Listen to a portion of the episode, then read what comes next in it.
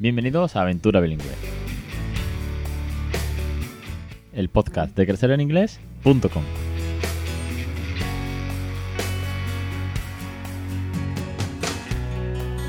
Capítulo 182, 12 de diciembre de 2019. Muy buenas, mi nombre es Alex Perdel y esto es Aventura Bilingüe.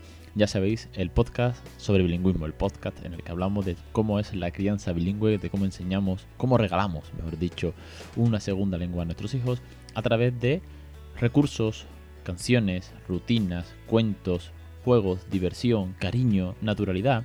El hecho de que todo sume, de que cualquier rutina que, que metas va a ser algo más nada, porque si no hablas nada de inglés, si no pones ningún input, pues después vienen esos batacasos, ¿no? De cuando llega el colegio bilingüe y cuando nos tenemos que forzar, y cuando tenemos que frustrarnos por una cosa tan sencilla como es comunicarnos, divertirnos, ver la tele, jugar, cantar, bailar en inglés. Sea la lengua que sea, aquí hablamos del inglés, por supuesto, pero al fin y al cabo el bilingüismo es una, es una gozada y sobre todo cuando ellos lo aprenden sin el menor esfuerzo desde pequeños y de una manera tan chula. Y nosotros pues nos pegamos una aventura muy chula y además empatizamos y aprendemos y nos contagiamos unos a otros y hacemos sinergia, cada vez somos más y llegan nuevos aventureros a, los cursos y al podcast. En fin, que os voy a contar que no sepáis después de 182 programas. Y hoy, para hablar de toda esta aventura y de su propia experiencia, de una, experiencia más, me encanta traeros experiencia, me encanta traeros aventureros a este programa, que, que sean testimonio, que no estoy solo, que yo diga, bueno, es que mi hijo dice no sé cuánto. No, no, no sino que vengan cada vez más familias, docentes, catedráticos científicos, lo que sea, autores, emprendedores o emprendedoras, todo se ha dicho, pues que nos contagien con sus propios testimonios. Así que hoy tengo conmigo a Lucía Puente. Carla le doy paso, que ella nos cuente su aventura y antes, simplemente, ya sabéis que tengo que comentaros muy, muy brevemente que estamos con el curso de electroescritura de Anabel, que hemos llegado ya a la, clase número 7, séptima lección ya de la electroescritura. Ya que atrás quedaron los primeros Phonic y ya estamos trabajando directamente con libros, cómo crear nuestros propios libros, incluso eh, aprender escuchando, crear nuestros materiales. Todo esto en el curso de Anabel lo tenéis muy bien explicado, muy, muy, muy directo al grano de cómo coger el PowerPoint o cómo coger el Word y cómo, para qué sirve y de qué manera ponerlo en práctica y qué juegos hemos visto y qué materiales para que podamos enseñar la lectoescritura en inglés a nuestros hijos.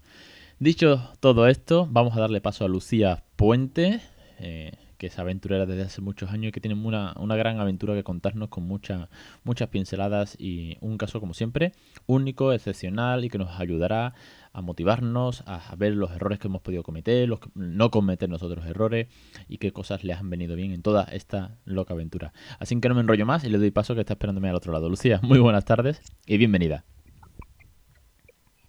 Hola Alex, muchas gracias por invitarme. Nada, el placer es mío, ya lo sabes, que nos conocemos desde hace casi dos años, que llegaste a crecer en inglés y, hemos cruzado muchos mails, con lo cual es un, es un, verdadero gustazo que estés aquí, que también puedas aportar tu granito en esta, en esta loca aventura que, que compartas. Pero antes de, de empezar, preséntate a la audiencia, ¿quién es Lucía Puente? Bueno, pues como bien has dicho, me llamo Lucía, soy mamá de tres niños a los que crío bilingüe. Eh, el mayor tiene cuatro años, el mediano dos y el más pequeño pues acaba de cumplir siete meses. Y bueno, pues mi pasión por los idiomas empezó desde muy pequeña, por eso estudié traducción e interpretación. Y cuando terminé la carrera me dieron una beca para dar clase de español en una universidad americana. Y bueno, pues fue ahí cuando empecé a interesarme por la docencia. Entonces, cuando volví a España, hice el máster de formación de profesorado y desde entonces, pues, eh, soy profe, o, bien en, Estados Unidos dando clase de español o en la actualidad, pues, en España dando clase de inglés. ¿Dónde estuviste en Estados Unidos? ¿En qué zona? estuve en Texas. Eh, eh, fui con el programa de profesores visitantes y estuve allí tres años. Puedes estar un año o extenderlo hasta tres años y decidimos aprovechar la aventura al máximo y, mi primer hijo nació allí. Wow, tu primer hijo nace en Estados Unidos y bueno, ya la pregunta viene, viene enlazada. ¿Qué, ¿Cómo le hablabas? ¿En qué idioma? Porque allí el ambiente es completamente inglés. Bueno, en Texas sé, que hay mucho también mucho español. De hecho, NAVE, hago un off topic, NAVE, que es la Asociación de Enseñanza Bilingüe Americana, que va a CIE, los representantes, están en Texas, están en El Paso, es la donde está la sede. Pero bueno, a lo que iba, de, ¿cómo le hablabas? ¿Criaste bilingüe desde el principio o te quedaste con el español y punto? No, que va, eh, después de estar allí tres años, eh, quedarme embarazada, mm, ni siquiera, yo creo que ni siquiera nos lo llegamos a plantear, nos salió desde algo, eh, como algo natural desde el principio, hablarle a nuestro hijo en inglés después de, estar allí tanto tiempo y al volver a España continuamos en la misma dirección y, salía, salía natural. somos los dos profes, entonces en casa utilizamos el inglés eh, al dirigirnos al, peque. El problema fue, eh, después de estar ya más tiempo en España y tener a, nuestro segundo hijo, que entonces ya sí, em, hubo algún momento de, incertidumbre porque, porque el contexto era español y se hace más duro. Hombre, entiendo que con el inglés de, de, por medio, como el día a día, ¿no? Ir a comprar el pan en inglés es más fácil que todo tu entorno sea inglés. Lo mismo comentaba el otro día Miriam de, Royal Hub, ¿no? Que decía que las dos primeras tuvo sus momentos y luego la tercera, estando en Inglaterra, es como que le es más fácil todo, ¿no? Entiendo que, igual el contexto eh, hace que cambies el chip 24 horas porque no te queda otro remedio, ¿no? Hablar con la vecina ya tiene que ser en inglés. ¿Qué pasa cuando llega el segundo aquí en España, el segundo peque? ¿Qué, barrera te encuentra emocional para, empezar con el inglés del primer momento?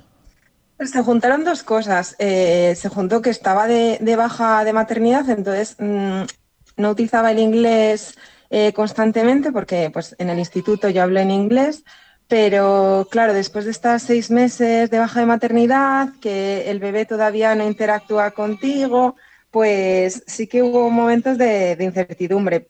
Entonces llegó el día en el que mi, marido me, envió el artículo del país en el que aparecías tú y bueno, pues eso eso me, motivó para, seguir adelante porque te conocí, comencé a, ver tus cursos y, y, ahí pues fue una gran ayuda, la verdad.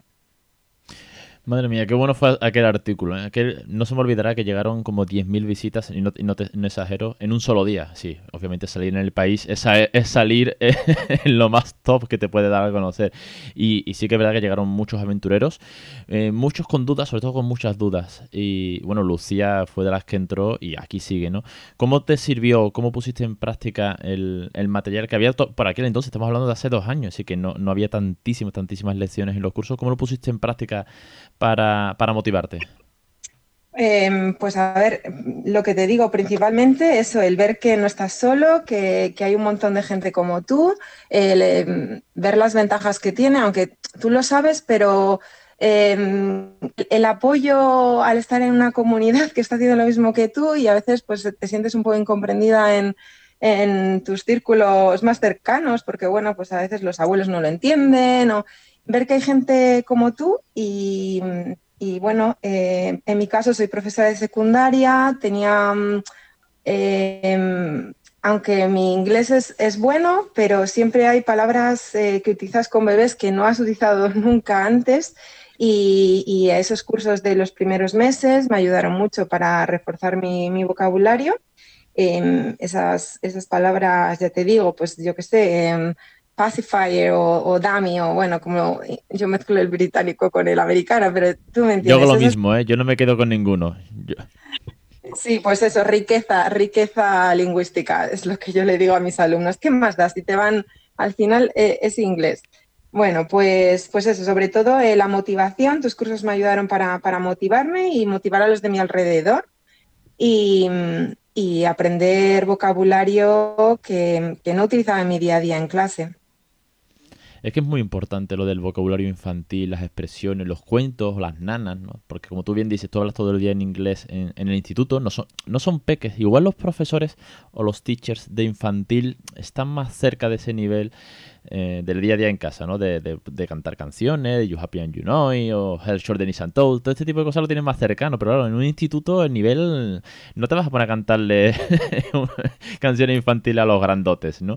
Y, claro, es que la, barrera de entrada cuando es en casa de canciones, las nanas, el vocabulario, cómo se dice chupete, cómo se dice el carrito, Es difícil al principio, ¿eh? Lo entiendo. lo entiendo porque todos hemos pasado por eso, que aquí eh, vamos contando el día a día, ¿no? Pero sí que al principio supone una barrera y, claro, los que van llegando, las consultas que van llegando, como comparto en historias y demás, casi siempre es de, del inicio. Una vez que ya entras, vas cogiendo el truco, pero al principio cuesta, ¿eh? Sí, sí, al principio es duro. Entonces, bueno, pues en ese momento de flaqueza eh, fue cuando me, me subía al tren. ¿Qué tal con el, con el tercero? Porque tienes tres, tienes siete meses. ¿Bilingüe desde el primer día o también poquito a poco al principio, cuando llegan los bebés que interactúan? Nada, no interactúan nada. Nada, y bueno, pues también he tenido mis, mis días porque llegas cansada del instituto, ya me he incorporado y hay momentos en los que pues me sale español, pero ahora no me preocupa porque ya sé que son días, que son, son etapas y que luego pues hablaré con, em, con él en, en, inglés, igual que estoy haciendo con mis otros dos hijos. De hecho, entre ellos ya interactúan en, en inglés, juegan a veces en inglés y es, es genial verles mm, como pues eh, ahora mismo están viendo una, una película en inglés y nunca, nunca me han dicho, mamá, quiero ver esto en español o, cuéntame hoy un cuento en español. O sea, ellos saben que yo soy inglés y su padre español. Entonces, es algo que tienen asumido, que lo ven como algo natural y pues eso, lo que tú dices, bilingüismo real. Sí, es la clave, ¿eh? sobre todo bien lo has dicho, que es para, para, ellos es natural. Es lo que eh, pues intento mm, hacer un poco, digamos, llámalo marketing, ¿no? El hecho de regalar una segunda lengua, sí, una, frase chula, ¿no? Regalar una, segunda lengua sin esfuerzo, ¿no? Y el otro día Luis, suscriptor y, fiel oyente que me escribió un montón, me decía, bueno, vale, eso de, eso de sin esfuerzo, ahí te estás cogiendo con papel de fumar. Yo lo veo, y yo decía, no, no, sin esfuerzo para ellos. Para nosotros sí, eso no cabe duda, sí, para nosotros nos tenemos que esforzar, no somos nativos. Y, o en mi caso yo no soy ni teacher, ni tengo un C1 siquiera, pero, pero eso no significa que, como intentamos siempre hacerlo con esa naturalidad, esa diversión, el cariño de ser papis y mami, pues eh, sea divertido, sea parte de la aventura, si no sería esto pues un, tostón, un marrón, un problema, pero no, no es la idea y, los fundamentales que ellos se van a llevar, pues como tú dices, ¿no? Viendo una peli en inglés y no, no van a protestar de por qué esté en inglés, que para ellos es normal que esté en inglés. Exacto, para nosotros es, es, un trabajo diario y hay que ser muy constantes y no tirar la toalla. Vendrán momentos más duros, pero hay que, hay seguir y tener claro que es lo, el mejor regalo que les podemos dar. Te iba a preguntar con respecto a tu trabajo, ¿no? Que eres teacher en, en FP, en instituto. En FP, bueno, en eh, doy, doy, clase en, en, institutos de educación secundaria, entonces pues cada año eh, tienes cursos diferentes. Este año sí que estoy con bachillerato y con, y con FP. Vale, vale. Gracias por la, por la corrección. Bueno, al final, lo que te iba a decir es que estás en un centro. ¿Cómo, cómo vives tu, tu, propio bilingüismo, tu propia aventura con tus compañeros de trabajo? Ya no hablo con los alumnos. Los alumnos, ellos saben que tú das inglés. Además, es importante recargar una cosa que no, no lo hemos comentado. Yo sí lo sabía que ya he hablado con Lucía antes. Es que Lucía es eh, profesora de inglés, de la asignatura de inglés. No que de ciencias naturales en inglés o no es que de matemáticas en inglés. No, es que ella da la, la gramática, ¿no? La clase antigua, digamos. Bueno, antigua, lo que es la lengua extranjera de inglés. Pero ¿cómo vives esta parte de tu aventura con tus compañeros? ¿Se animan? ¿No se animan? Es que lo de los teachers, yo sigo diciendo que, pueden hacer tantísimo, pueden inculcar tanto a la familia y dar ser propio ejemplo, que es importante que lo trabajéis mucho. ¿Cómo lo llevas en tu caso?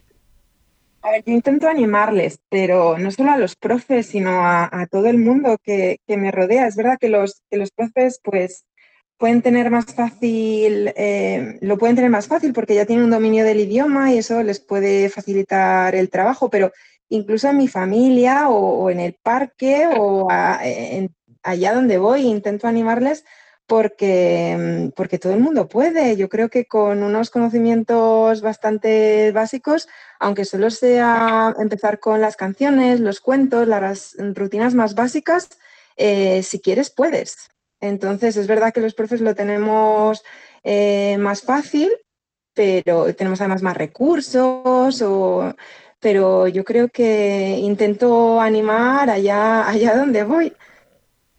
Muy bien, genial. ¿eh? Eso es síntoma de buena aventurera, de contagiar todo lo posible y más. Estamos haciendo aquí un, ejército de, bilingües, contar de contagiar esto todo lo posible. No, decía que para, para ejemplificar lo que acabo de decir, porque eh, pues mi, prima que tuvo un, niño un poquito después de, mi hijo primero, de mi primer hijo, eh, pues al verme dijo, venga, yo también. Y, ahora les cría a sus dos hijos bilingües. Y otra, otra profe de mi instituto, fuimos a una obra de teatro un día y su marido vio cómo yo me dirigía a, a, mis hijos en inglés y dijo, oye, ¿por qué tú? Y desde entonces esta otra profe también lo hace en casa.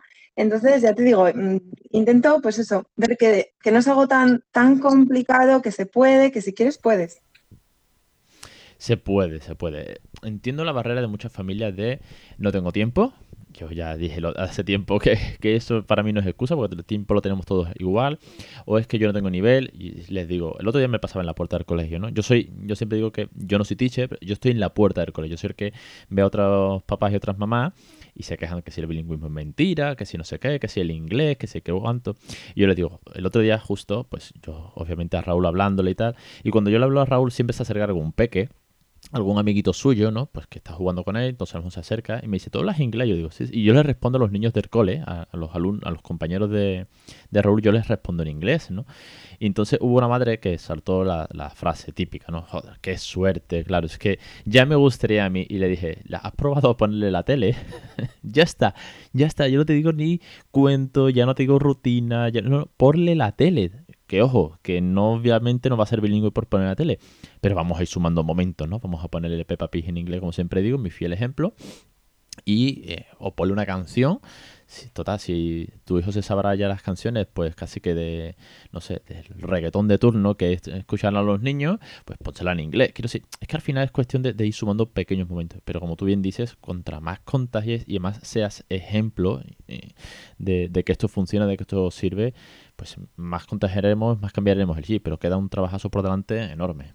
Sí, sí, sí queda, queda trabajo y sobre todo porque siempre ha habido, yo lo veo en el instituto, siempre ha habido un rechazo con, con el inglés y bueno, yo creo que las cosas están cambiando, eh, el bilingüismo tiene muchas cosas malas, pero una de las, me refiero al bilingüismo en, en, en educación, ¿vale? Eh, pero una de las cosas positivas es que eh, se está exponiendo a los niños desde mucho más pequeños y, yo creo que ese rechazo está disminuyendo, porque como bien decías, mis alumnas en FP ahora mismo, muchas rechazan el idioma y no puede ser cuando ellas dentro de unos años van a ser em, profes de educadoras infantiles y van a tener que utilizar esa lengua en el aula. Entonces, bueno, pues ahí estamos luchando contra eso tiene, yo no diría que el bilingüismo eh, educativo tiene cosas malas, yo diría que tiene cosas por mejorar, ojo, porque de nuestra generación de los 80, del come, come, come, run, run, run, a lo que a día de hoy los niños mínimo ya saben canciones, las partes del cuerpo y tal, que sí, que volvemos al tema de que para qué quiere mi hijo saberse las partes de la planta en inglés, ¿no? Pero bueno, por lo menos ha habido un avance, quiero decir, nosotros salíamos con, una hostia de inglés sin tener ni idea, ¿no? Que te decía tu padre, di algo en inglés, niño, y tú te ponías a llorar. Y si ya veías una peli en inglés o algo en inglés que no sabías ni, ni que eso era inglés. Ha habibido un avance. Pero yo te quería preguntar, eh, Lucía, tú que eres teacher de la asignatura de inglés, ¿cómo ha cambiado la asignatura con respecto a nosotros, ¿no? Esa, lista de verbos irregulares, a cómo se da ahora para que la gramática, porque claro, tú tienes que trabajar la gramática del inglés. ¿Cómo se trabaja a día de hoy para que no sea tan soporífera, para que no sea tan aburrida y carente de sentido? Pues de una forma mucho más práctica. Mm, a ver, lo trabajamos de muchas maneras, pero por ejemplo, de, un texto, mm, no, es, no explicar la gramática y luego leer el texto, sino leyendo el texto, sacar de ahí estructuras gramaticales o em, eh, pedirles a los alumnos que busquen canciones o, o textos o vídeos en los que se utilice cierta estructura gramatical, o sea, ver la parte práctica de la gramática. Eh, yo evito totalmente explicarlo como se explicaba antiguamente, porque ya bastante tuve eh, cuando me lo, me lo, enseñaron a mí así. Entonces, es buscar estrategias con mucho juego. Eh, yo creo que mm, la gramática es una parte del, del idioma, pero pero mm, hay mucho más. Eh, al final es mucho más importante que los chicos sepan em, expresarse por escrito, expresarse oralmente, comprender eh, que utilicen una, estructura gramatical completamente correcta, porque ni los nativos lo hacen. Nuestros auxiliares de conversación le dan una de patadas a la, gramática una tras otra, pero, pero, pero porque es así. Incluso en español cometemos errores gramaticales, entonces hay que intentar transmitirles que esos errores son normales y que lo importante es que ellos mm, sepan comprender eh, oralmente y escrito y expresarse mm, como, como, buenamente puedan y, sobre todo transmitirles ese, ese, ese, amor por el idioma, porque ya te digo, vienen algunos con una, un rechazo, llegan a bachillerato con un rechazo que, que es difícil hacer desaparecer. Entonces, eh, pues bueno, hay estrategias y, yo creo que muchos profes em, estamos intentando cambiar un poco, un poco la cosa. Yo creo que sí, que vamos por el buen camino. Pues enhorabuena Lucía por, por ese esfuerzo, no solamente en casa, también contagiando, también en el aula para que esa gramática soporífera de rodea la palabra incorrecta, el tipo test del inglés. Madre mía, yo es que cada vez que lo recuerdo me echo a temblar. Me acuerdo que en la facultad tuve eh, inglés económico. Yo iba motivado, yo decía, joder, estoy estudiando temas de números, pues qué guay, vamos a aprender cosas en inglés. Y no, no, era un tipo test de, de, gramática puro y duro. Sí, la única parte económica que tenía es que había palabras de economía. Pues venían, pues sí, a lo mejor finanzas, tal, pero al final era un tipo test. Así que no, no tenía sentido, no, no había por dónde coger aquello, obviamente. Así que de verdad, muchísimas gracias también por este ratito ha costado sacar la entrevista adelante porque, bueno, las agendas son las que son, los peques siempre están lo primero, pero de verdad que muchísimas, muchísimas gracias por, por mi aventura bilingüe, por todo este tiempo que, compartimos juntos y por, por servir de inspiración a muchas más familias, Lucía. Muchas gracias a ti, Alex. Pues cuando quiera ya sabes que esta es tu casa y nos puedes seguir contando cómo es una aventura con tres. ¿eh? Que últimamente han venido varias familias que tienen más de uno y madre mía, os admiro un montón. Muchísimas gracias, Lucía. Muchas gracias y encantada de formar parte de esta aventura. Un saludo hasta ahora. Venga, chao Alex. Hasta aquí el programa de hoy, no me enrollo mucho más, que no quiero que se hagan muy largos los podcasts, ya sé que me gustan encontrar más cortitos, más condensados y más directos, llenos de, de subidón, de energía, de motivación, de aventura, de contagio, de esta de toda esta locura, pues mejor. Así que os espero, como siempre, los jueves en Aventura Bilingüe, los lunes los cursos, suscribiros. Un millón de gracias, que se, no se me puede olvidar, a todos los locos aventureros y aventureras que han llegado a los cursos y que están ahí, o como, o como Lucía, que lleva más de dos años suscrita a la plataforma. Y eso, hombre, pues hay que agradecerlo, la verdad, porque apoyan este proyecto, confían en mi trabajo, confían en las teachers que están llegando, así que de verdad muchísimas gracias. Y por último, y ya eso sí muy muy muy rápido, no os perdáis, no os perdáis los dos últimos programas del año. Porque uno, el de la semana que viene, es una entrevista brutal, pero brutal. Os va a encantar, vamos, os, lo aseguro. Y el último programa del año siempre hay algo especial, ¿vale? Yo siempre hago un resumen, pero bueno, no voy a dar más pistas. Ya la semana que viene igual adelanto algo más, pero estar muy atento eh, a los dos últimos programas. Un saludo y hasta la semana que viene.